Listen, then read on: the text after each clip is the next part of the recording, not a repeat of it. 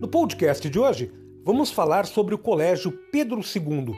Essa que é uma instituição importantíssima para o ensino brasileiro, no passado e ainda hoje. Pois é, mas o Colégio Pedro II vem passado por uma série de crises, né, que foram evidenciadas nesses últimos tempos em virtude de declarações do seu reitor, Oscar Halak, que disse que há uma diminuição das verbas repassadas pelo Ministério da Educação, o que certamente vai comprometer os serviços oferecidos por aquela instituição de ensino. Vamos conhecer um pouco mais sobre o Colégio Pedro II, esse colégio que está intimamente ligado à história brasileira.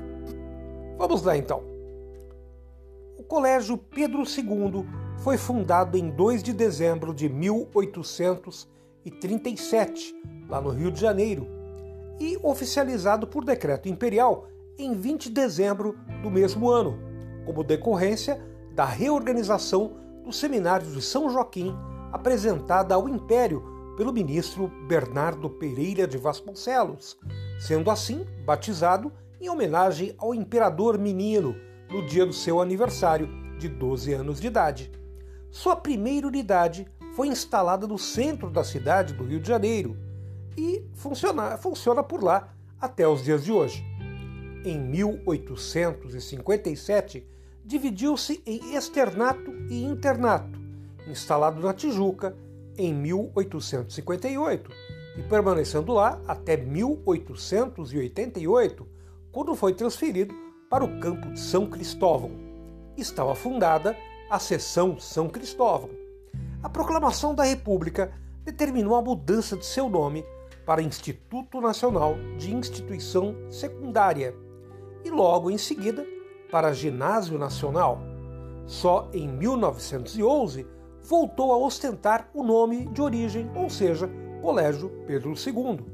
Até a década de 50 era designado Colégio Padrão do Brasil, visto que seus programas de ensino serviam como modelo de educação de qualidade para os colégios da rede privada, que solicitavam ao Ministério da Educação o reconhecimento de seus certificados, justificando a semelhança de seus currículos ao do Colégio Pedro II. Contando com um corpo docente de extrema qualidade, integrado por professores renomados como Barão do Rio Branco, Euclides da Cunha, Manuel Bandeira e Aurélio Buarque de Holanda, entre tantos outros, o colégio viu-se obrigado a aumentar a oferta de vagas devido ao grande número de inscritos para o seu concurso de acesso. Em 1952, foram inauguradas as seções Norte e Sul e, em 1957, a seção Tijuca. Em 1979, as seções passaram a ser denominadas unidades, né? e aí surgiram diversas unidades espalhadas pela cidade do Rio de Janeiro.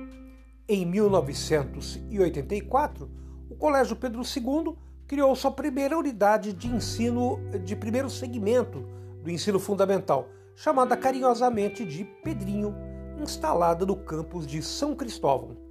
Seguindo-se a ela, foram criadas as do, as do Humaitá e de Engenho Novo, e também Tijuca.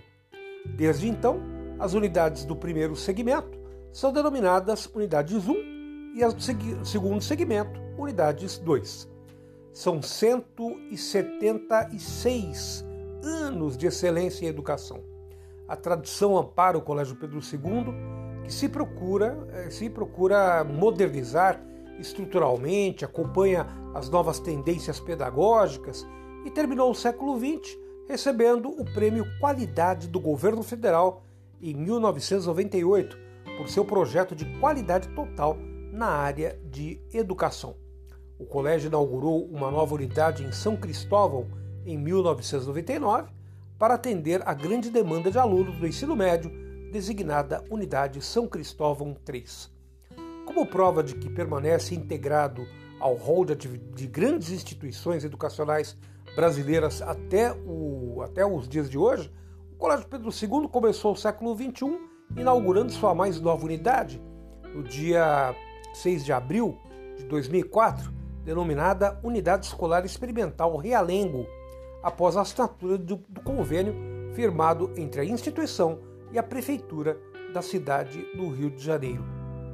Então, é uma escola de uma tradição enorme, né? Já deram aula por lá pessoas importantíssimas da história brasileira, mas que vem sendo atacada né, pelas políticas públicas do atual governo, né, que tem diminuído as verbas e tem colocado é, em xeque a existência dessa grande instituição, dessa instituição que é uma referência para o ensino no Brasil. Muito triste, né, pessoal? Mas nós temos que lutar para que a educação cada vez mais seja valorizada em nosso país. Gostou do podcast de hoje? Pois bem, amanhã tem mais. Tchau, tchau.